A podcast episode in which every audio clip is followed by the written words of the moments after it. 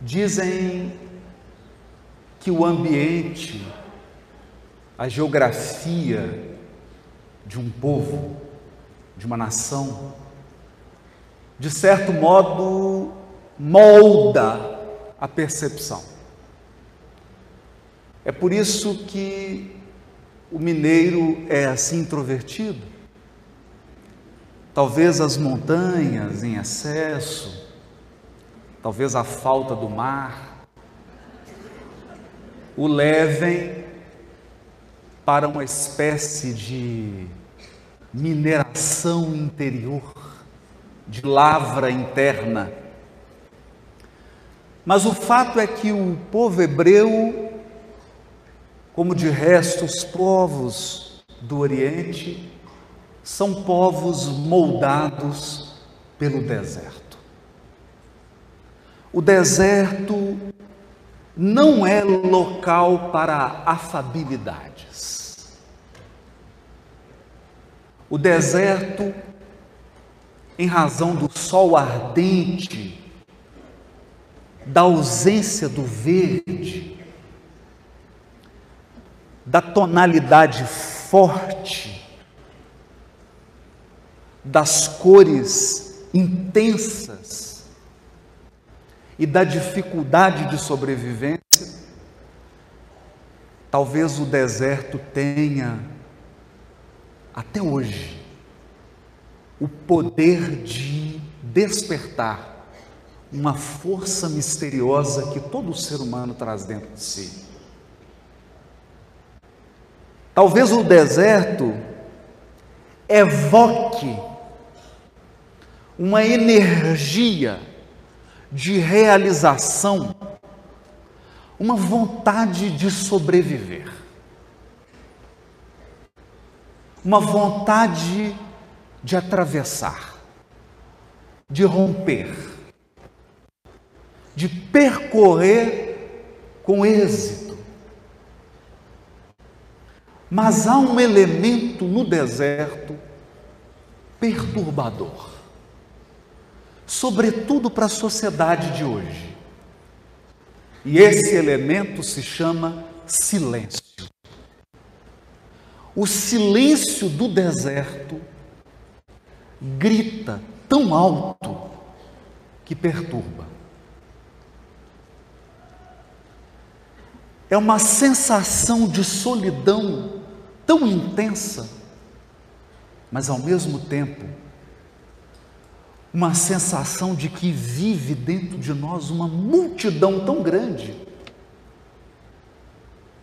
Uma certeza de que dentro de nós há muitas vozes, há muitos clamores, há muitos desejos que vêm e que vão.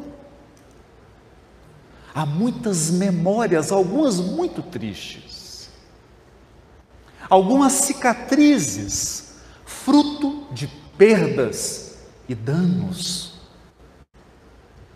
Há também uma voz interna perturbadora que não para de falar.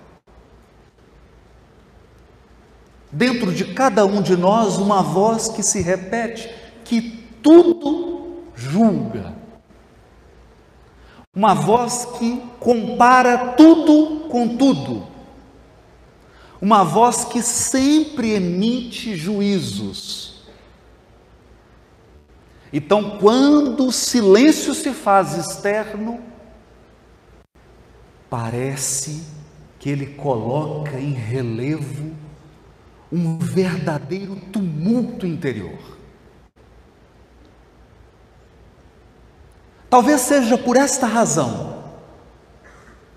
que os povos do Oriente não conseguiram imaginar divindades femininas. Os povos do Oriente só foram capazes, na sua experiência religiosa, de evocarem símbolos fortes e poderosos. É o escudo é o chifre do carneiro, é o fogo, é a montanha, é o patriarca, é o camelo, é a sede, é a guerra, é o lançar a sandália, é o domínio. A história do povo hebreu é uma história de mar que se abre, de rocha que é rompida e que vaza água. É história de um maná que cai do céu. É história de domínio de terra prometida, de batalhas sangrentas. História de sucesso material. Portanto, eles conheciam muito bem a figura do patriarca. O patriarca é o inspirador. O patriarca é homem. O patriarca é poder, é autoridade. O patriarca é proprietário, proprietário de rebanho. O patriarca possui muitas esposas. O patriarca bem-sucedido possui uma multidão de filhos e uma ainda maior de escravos. O patriarca peregrina com sua tenda, com seus servidores, com seus soldados com seu rebanho, com suas mulheres, com seus filhos, mas ele mesmo, ele anda devagar. A sua túnica é sempre clara. O seu passo é lento. A sua voz é a voz do poder. Ele não pede, ele exige. Ele não serve, ele é servido. Ele ordena, ele julga, ele expulsa. E se for preciso, ele mata. Ah, mata. Mata até a própria esposa, ou uma delas. Afinal, ele tem várias. Se for preciso, ele mata o próprio filho. Ele dita as regras. Quando um patriarca encontra outro, eles fazem acordos. Acordos comerciais. Acordos de paz. Acordos de apoio mútuo. Mas sempre, sempre sempre visando a prosperidade material. Patriarca não abraça filho. Patriarca não beija a face de ninguém. Patriarca estende as mãos para que elas sejam beijadas. Todos se curvam diante dele. E o patriarca que se preze tem história para contar, tem sabedoria. Sabedoria que é fruto das suas conquistas, da sua energia, como se toda a vida do patriarca pudesse ser resumida numa energia que se dirige para fora. Numa força que vai sempre em direção ao que é externo, ao que é exterior, porque o patriarca que se preze precisa ostentar um conjunto de troféus e de vitórias palpáveis, visíveis, materiais. Então, ao iniciar o processo de relacionamento com o Criador, ao imaginar um ser supremo que tenha criado todas as coisas, mas que, sobretudo, dirija todas as coisas, é natural que os patriarcas do Oriente tenham projetado na divindade a imagem de um patriarca, de um rei poderoso, de um rei que distribui dádivas e sucessos. Afinal de contas, um rei que se preze não envia vicissitudes, nem dores, nem perda para ninguém. Ninguém quer um rei assim. Quem quer um rei que ofereça carência? Quem quer um rei que conduza para a dor? Todos querem um rei que apresente deleites, e deleites que possam ser provados deleites que possam ser tocados. Portanto, Deus era rei. E diz a tradição que, antes de tudo, Deus deve ser temido. É preciso ter medo de Deus. Porque o patriarca que se preze é alguém que dá medo.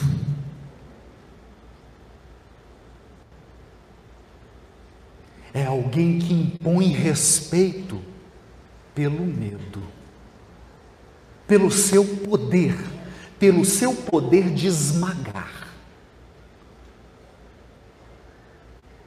pelo seu poder de fazer uma justiça uma justiça que aniquila, uma justiça que não tem comiseração. O que é certo é certo e o que é errado tem que ser eliminado e massacrado. Sem conversa.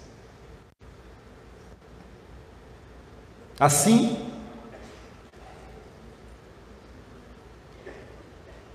Deus é conhecido na vivência, na tradição, pelo Senhor dos Exércitos, pelo Senhor dos Exércitos. Não só um, vários exércitos, que é para você tremer de medo. E Deus tem os seus escolhidos. E ai daqueles que afrontam os escolhidos de Deus. Porque a regra é clara. Para os escolhidos de Deus, tudo. Para os que não foram escolhidos, nada. Nada. No entanto,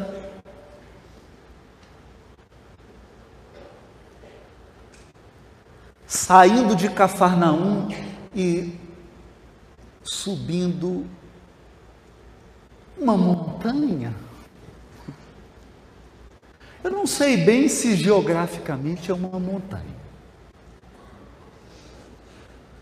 Aqui em Minas a gente chamaria de uma pequena serrinha. Mas o fato é que quando Jesus sobe aquele monte, não se tratava apenas de uma subida física. O que Jesus iria fazer era levar os seus ouvintes a uma altura nunca antes atingida. Uma altura que não é física, uma altura que não pode ser medida com metro material porque é uma altura espiritual.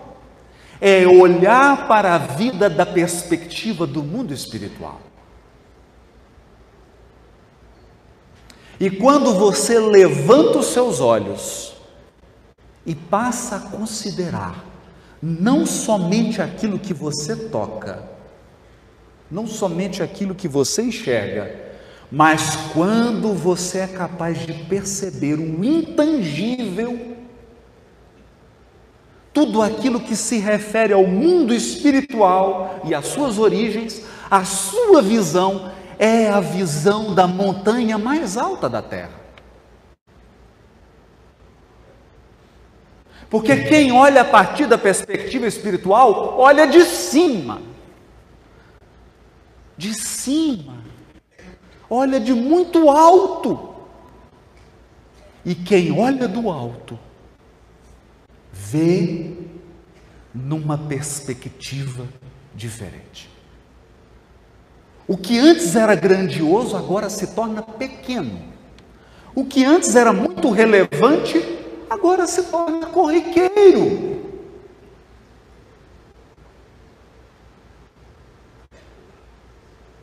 Portanto, Cristo eleva o discurso. E as pessoas perceberam. Perceberam tanto que deram um nome a esse discurso, o Sermão do Monte. Mas não procure uma montanha da terra.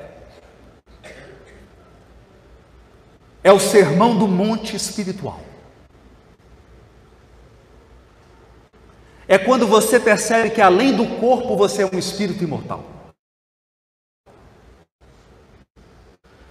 Quando você percebe que antes do berço você existia, e é quando você se dá conta de que você vai assistir ao seu velório.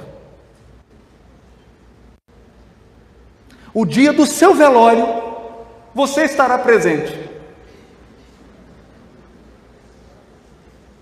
Olhando para a parte de você que é provisória.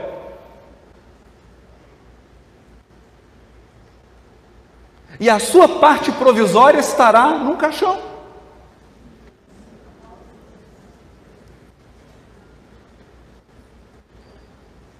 E o assunto do velório será a distribuição dos seus bens. É assim. É assim. Ou fala, eu vou ficar com aquele brinco aquele anel é meu. Tem um amigo que diz assim: o que eu tenho mais medo na morte é a minha mulher vender o meu jipe pelo preço que eu falei para ela que custou.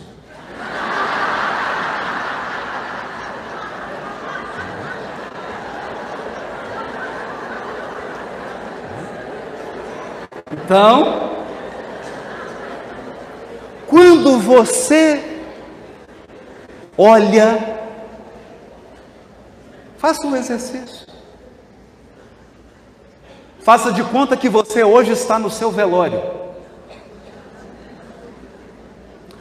O que foi mesmo aquela perda? No dia do seu velório, o que foi aquela perda financeira mesmo? Ela significou quanto?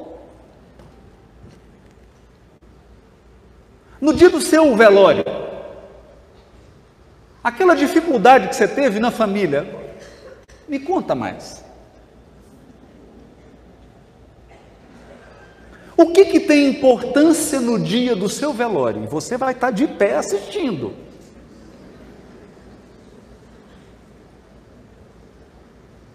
No dia do seu velório,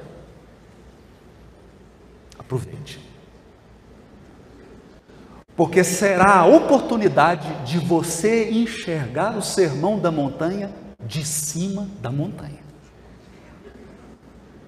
não de baixo, não no sopé da montanha, no alto da montanha, no alto da montanha. Então você verá que na cova ao seu lado, no mesmo dia, está sendo enterrado o seu vizinho mais rico que você.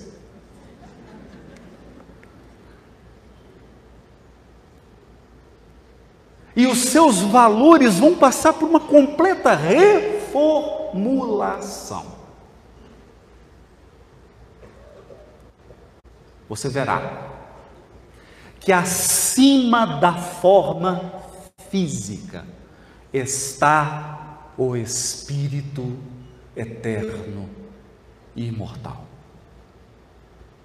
Que acima daquilo que você é capaz de conquistar materialmente,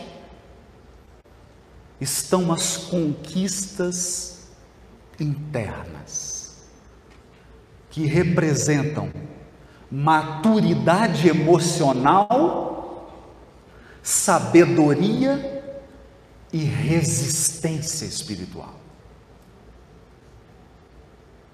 Os três grandes tesouros da alma. Nesse dia, nesse dia você vai observar as pessoas rezando no seu velório.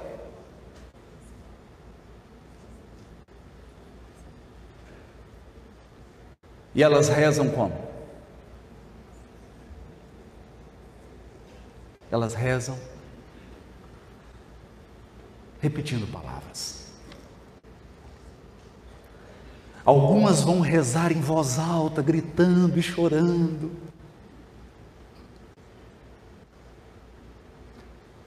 Outras vão repetir as palavras enquanto estão observando outras coisas. Aí então, considerando que você é o velado, que o velório é o seu, você vai se recordar de Jesus dizendo: quando fores orar, entra no teu quarto íntimo entra no teu aposento íntimo. Jesus não falou na cozinha. Eu até gostaria que ele tivesse dito assim. E quando fores orar, entra na cozinha, coa o café e assa um pão de queijo. Mas ele falou: entra no teu aposento. Porque oração é repouso.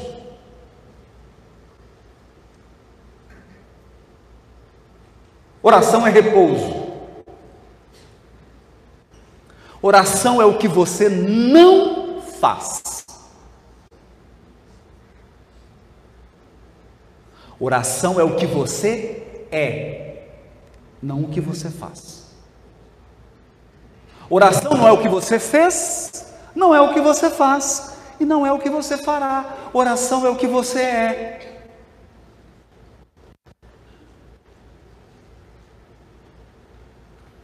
Todos hoje conhecem os seus direitos.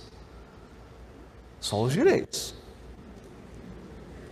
E querem todos os seus direitos.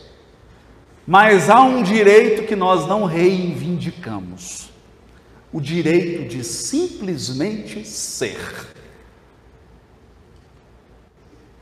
Como ser, ser, como a gatinha ou o cachorrinho da minha filha. Ele é.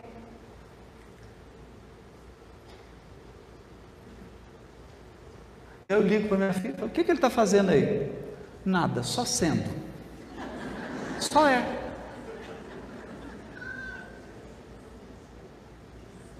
E eu te pergunto, há quantos, anos, há quantos anos você não reserva 15 minutos apenas para ser?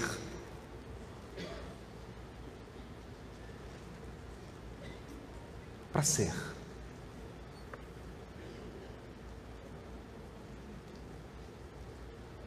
E quantos têm vergonha de simplesmente ser? sem ter que fazer. Entra no teu aposento e ora em segredo. Por quê? Ora em segredo por quê? Porque com Jesus, Deus não é um rei.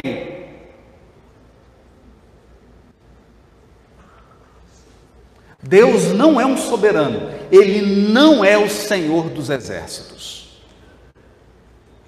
Deus não é alguém para ser temido. Deus é um confidente.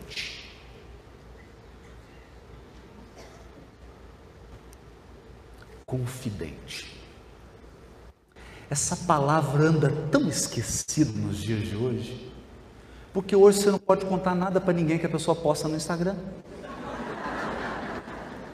Não é? Dizem que no umbral já reformularam, os obsessores já reformularam os processos de perseguição. Não tem mais esse negócio de correr atrás, igual tinha no nosso lar. Os obsessores, a pessoa fez muita maldade, ela desencarna, tem lá os obsessores para receber. E aí é uma tela bonita assim.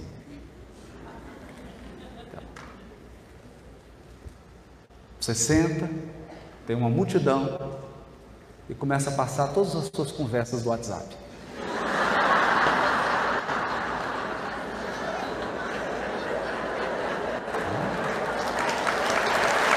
Outro método.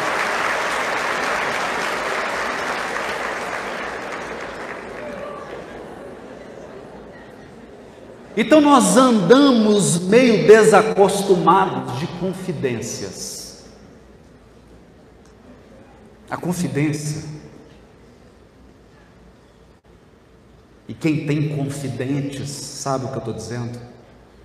A confidência é a máxima abertura da alma. Na confidência, você se revela. Na confidência, todas as máscaras são retiradas. O confidente está nu.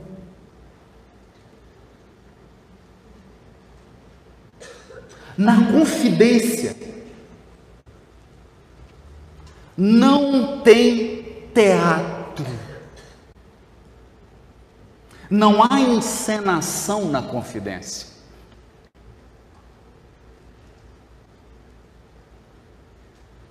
Orar em segredo é diferente da prece palestra. Tem, tem prece palestra tem prece conferência, tem prece congresso. Eu vou, vou fazer um pouquinho aqui da prece congresso. Prece congresso é assim, tem toda uma formalidade, né? Você precisa. Senhor, nós estamos aqui reunidos, porque Deus não sabe, né? nesse congresso. Uberlândia, tem que usar, né? Deus não tem GPS. Vamos ter palestras. Vemos aqui aprender. a prece congresso. Você está, parece assim, você incorporou o William Bonner, está apresentando o Jornal Nacional para Deus.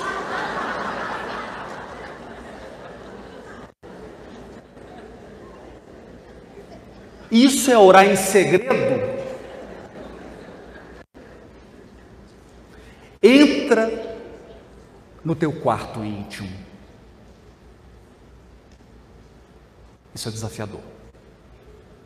Porque entrar no quarto íntimo é como experimentar o deserto. Você precisa fazer um silêncio por fora, mas o mais difícil vai ser silenciar tudo que dá dentro de você. Porque se você fizer silêncio agora, você vai ver 50 mil desejos fazendo uma algazarra. Tem uma multidão falando, uns gritando aí dentro de você. Há uma barulheira tão grande que você parece aqueles carros tunados na praia. O sujeito abre o porta-mala assim, está cheio de alto-falante, é uma barulheira. Essa é a nossa intimidade. Isso não é um aposento. Você não está em repouso.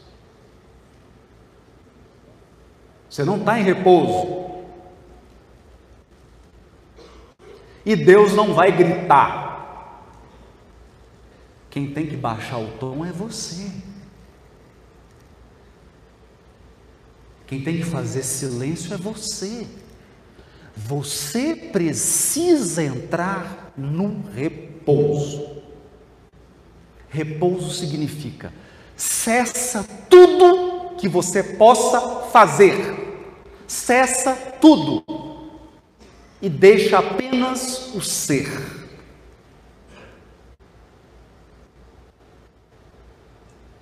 Esse é o quarto. Ora em segredo. Você sabe por que está orando. Ninguém ora se não tiver um desejo. O que move a oração é um desejo. É algo que você quer. Então, para de teatro. Para de teatro. Você sabe o que você quer falar com Deus. E Ele sabe o que você quer falar. Então, oração não é jornal nacional para você atualizar a Deus.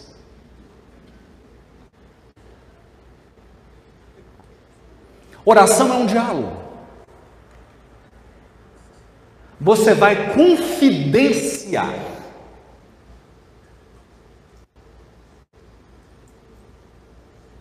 E deixa eu te dizer uma coisa: Deus não é vendedor. Não tente barganhar. Não é? Não tenta barganhar. Ah, meu Deus, se o Senhor me der isso, eu vou fazer tanta caridade, vou ajudar tanto. É uma barganha.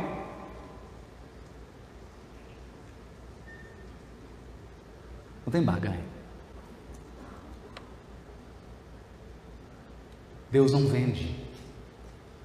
Deus não vende nada. Deus doa. Deus doa. Quer ver? Quanto que você pagou para ser criado?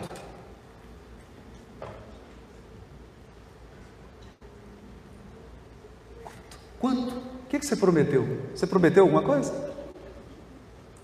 Oh, meu Deus, olha, o Senhor me cria, espírito imortal, e eu prometo que eu vou ser puro. Teve alguma barganha? Não, você foi criado. Quando você foi criado, você nem sabia que foi criado. Porque você era simples e ignorante. Hoje a gente continua complexo e ignorante, não é? Eu não sabia.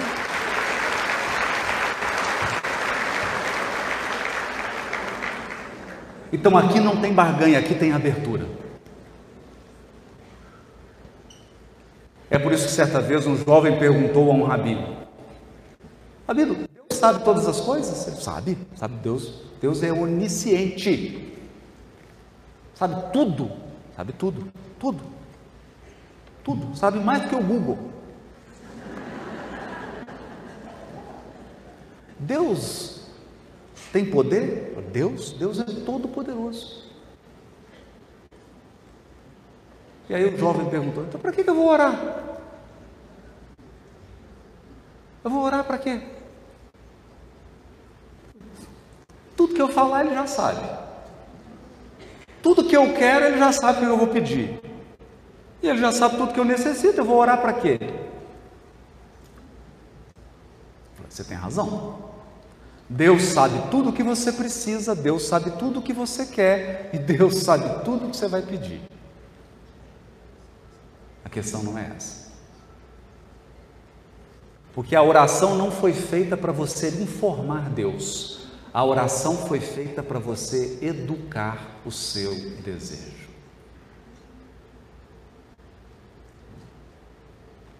Educar o seu desejo. Você pede e dependendo da resposta, você saberá qual foi a lição.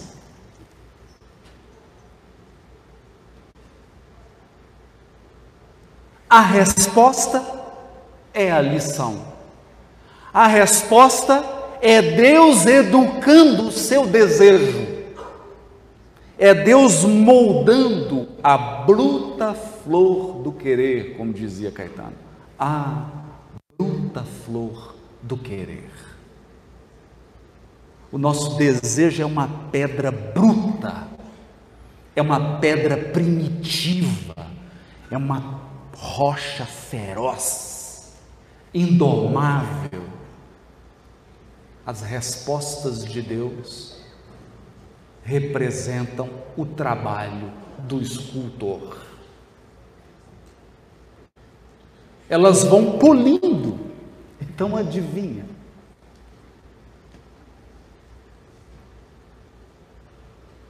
Não é Deus que precisa conhecer algo quando você ora, é você.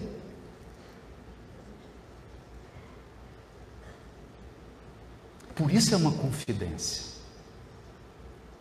Por isso é uma abertura.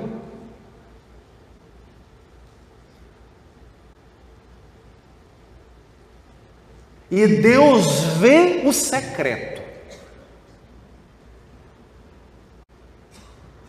Deus vê de preferência o secreto. O que é o secreto?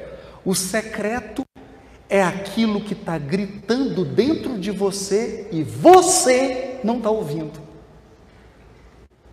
Sua esposa já ouviu? Seu marido já ouviu? Seus filhos já ouviram? Todo mundo ouviu, menos você.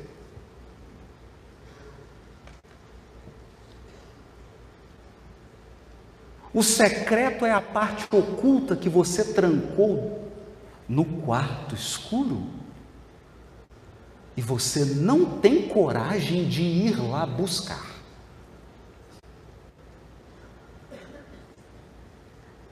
E Deus, Deus vê o secreto da sua alma. Aquilo que você oculta, aquilo que você está ocultando na oração que você está fazendo.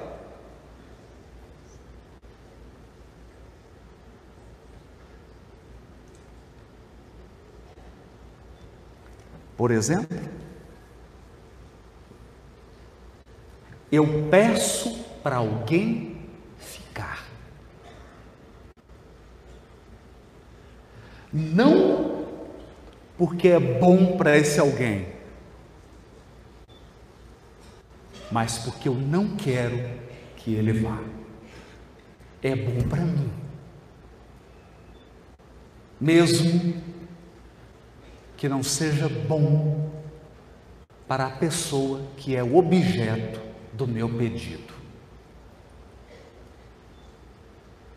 Esse é o oculto. Esse é o secreto.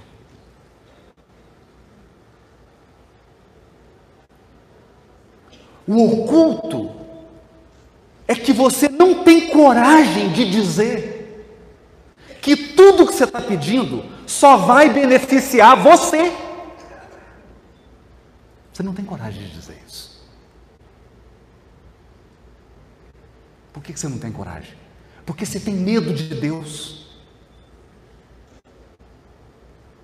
Ele é um soberano.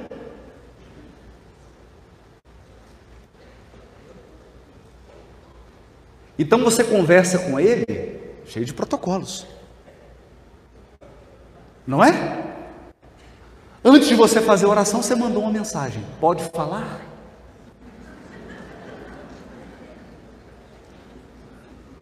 Você pode falar? Senhor, é licença, eu queria. É uma conversa formal.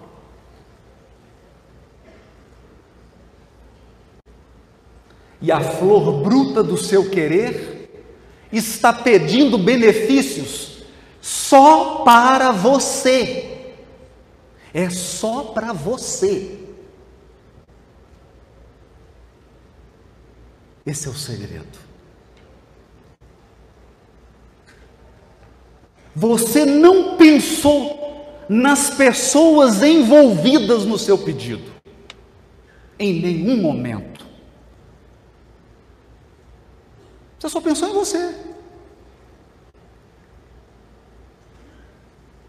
Então você vem com palavras de orador espírita, palavras de congresso, palavras de seminário, você vem com frases bonitas, frases escritas, orações feitas com a boca,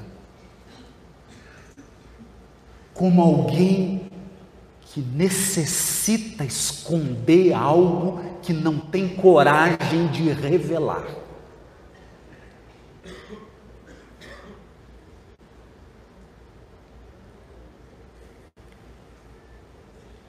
Aqui não. Aqui você ora em segredo, porque o que você vai confessar para Deus, você não tem coragem de confessar para ninguém. É vergonha demais. Aqui você vai se abrir de verdade. Aqui é você, com toda a força da sua brutalidade. E mesmo quando você acredita que contou tudo para Deus, Ele ainda continua enxergando em você aquilo que você ainda não viu.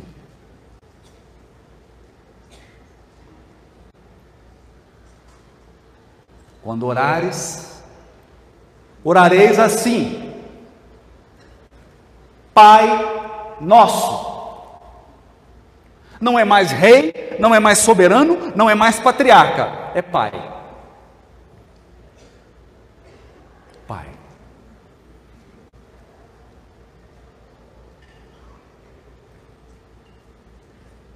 Aqui você está reconhecendo a sua fragilidade e a sua incapacidade. Incapacidade de ser autossuficiente. Esse é o ponto. Esse é o ponto. Porque todas as vezes que nós, espíritos imortais, comprometemos a nossa encarnação hoje e ontem, quando você tomou aquela decisão que iria arruinar as suas próximas três encarnações, sabe o que, você disse? Sabe o que, que você disse? Se você não disse, você pensou. Você disse assim: Deus, fica na tua. O negócio agora é comigo. Não interfere. Mas quando você ingressou nos terrenos das consequências, aí você, ô oh, pai, não me abandone. Não é assim? E nós estamos navegando nas rotas da evolução nessa dualidade.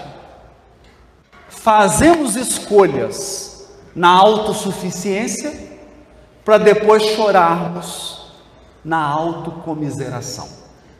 Coitadinho de mim. O autossuficiente se torna o coitadinho.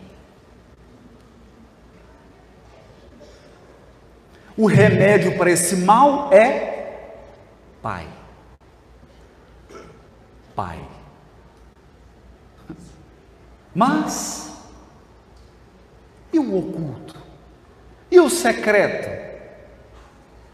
E aquilo que você está pedindo que nem você tem coragem de confessar?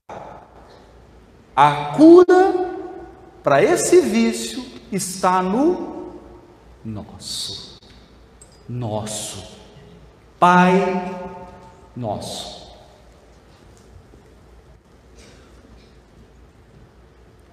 Porque o Pai que vai receber o seu pedido não é somente o seu Pai.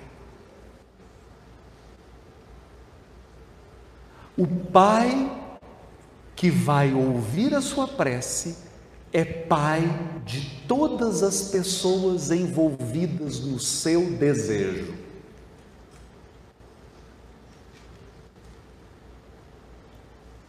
Ele vela pelos seus interesses, mas ele vela pelos interesses dos outros.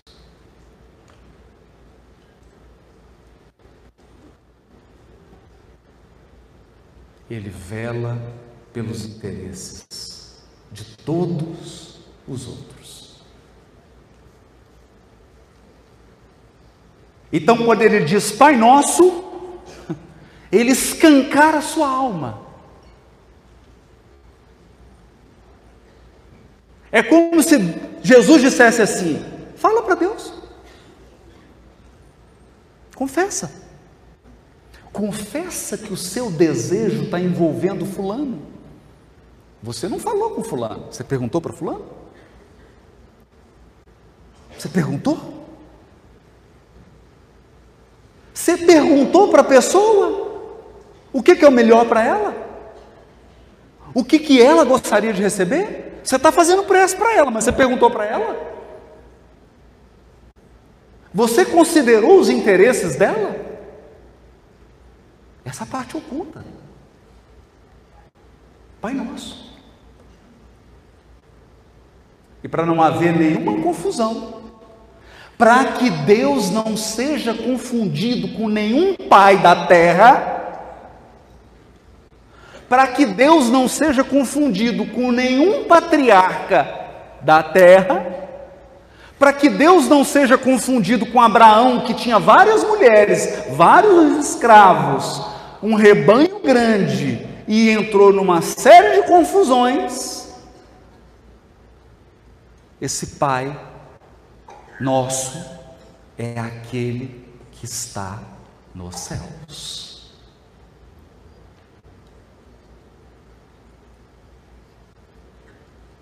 É aquele pai que vibra, abre aspas, Maria Dolores, no coração da altura.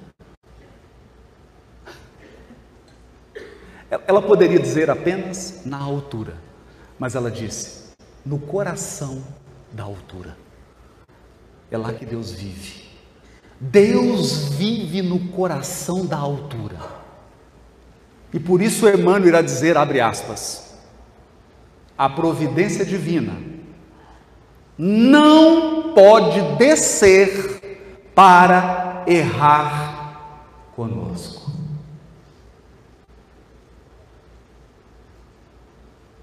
Deus nunca desce da altura da sua inteligência suprema.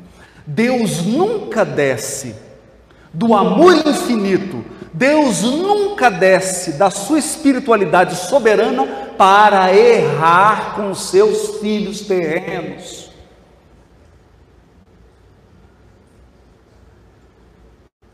Porque ele não se curva aos nossos caprichos humanos.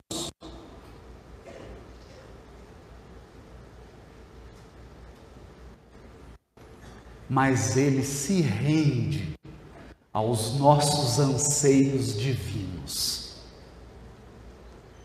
É diferente.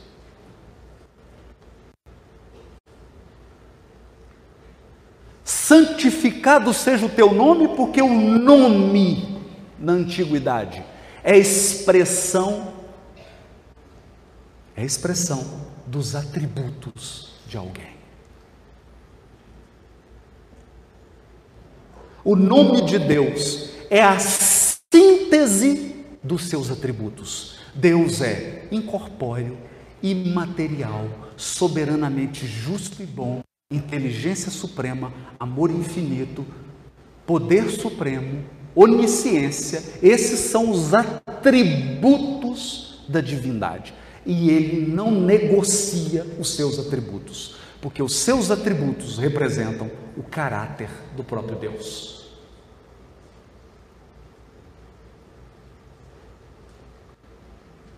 Mas quem expressa Deus são seus filhos.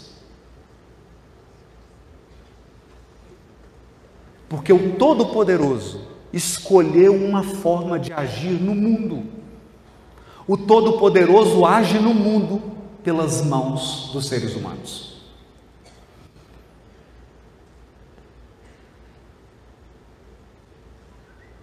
Quem santifica Deus são seus filhos e suas filhas.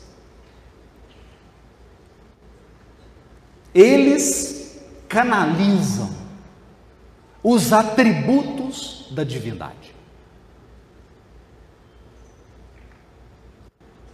Venha o teu reino. Porque tem muita gente acreditando que são os encarnados que vão construir mundo de regeneração. Deixa eu te dizer uma coisa. Deixa eu te dizer uma coisa. Tem gente aí que está achando que é que é ser humano, que vai construir o mundo de regeneração. Eu vou te dizer uma coisa. Dá uma olhadinha no sistema solar. Você está vendo algum mundo de expiação e prova? Dá uma olhadinha. Vou, vou dar um tempinho para você olhar. Pensa nisso. Eu vou dar a conclusão, mas em casa você confere. Só tem um mundo de expiação e prova no sistema solar. Adivinha qual é?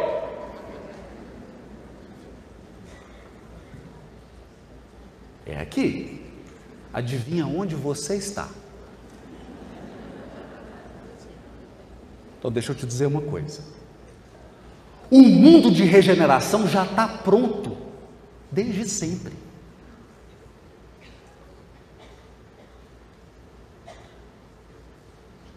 Desde sempre. O universo está repleto de mundos ditosos. E onde você mora mesmo? Onde você mora? Você está encarnado O mundo ditoso está pronto. É por isso que Jesus diz assim: se está pronto, venha. Se já está pronto, venha. Já está pronto. Já está construído.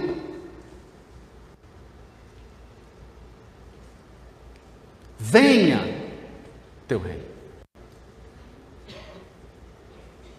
Se faça a tua vontade.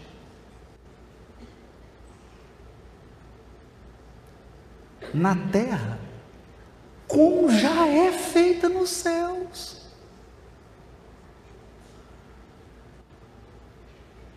Como já é feita nos céus.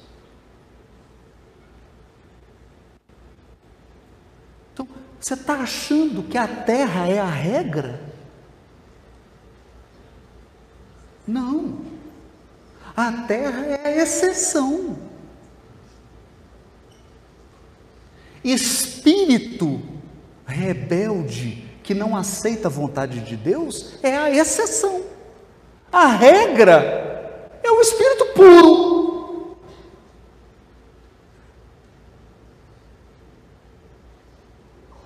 A minha vida é a nota de rodapé. Não é a regra.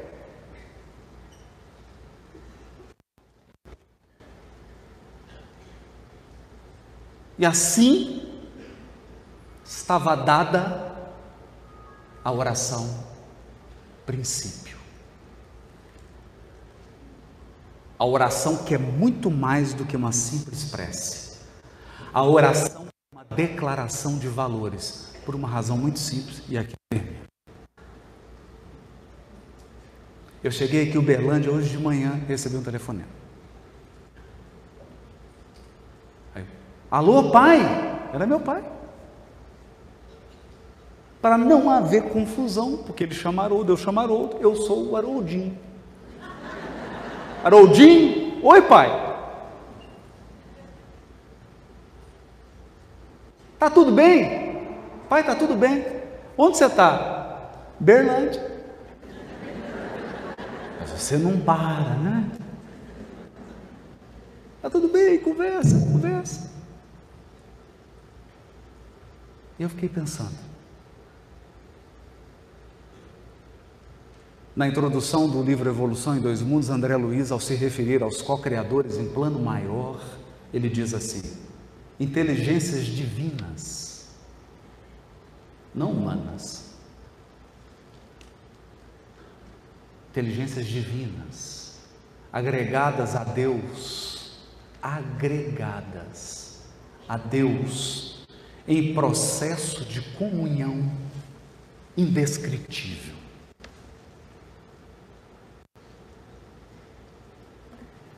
Esse indivíduo que aqui veio ensinar essa oração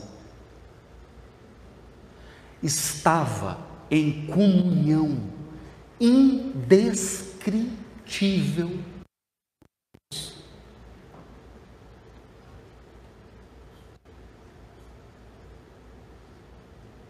Ele já entrou numa relação com o Criador que supera a nossa capacidade de imaginar e supera em muito a nossa capacidade de descrever.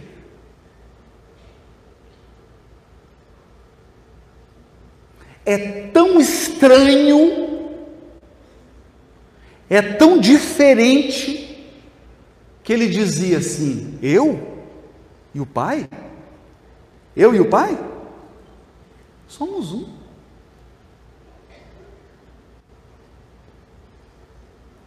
E o Pai somos um. Essa oração foi ensinada por alguém que comunga com Deus, não por alguém que pensa em Deus, não por alguém que tenta imaginar Deus, não por alguém que projeta a si mesmo em Deus, como se fosse um narciso. Essa oração foi ensinada por alguém que mergulha em Deus. Mas principalmente por alguém que se abre para Deus. Se abre a tal ponto. Se abre a tal ponto que ele, sendo o governador da terra, orou a Deus, dizendo: Não seja feita a minha vontade, mas a tua. Muito obrigado. Boa noite.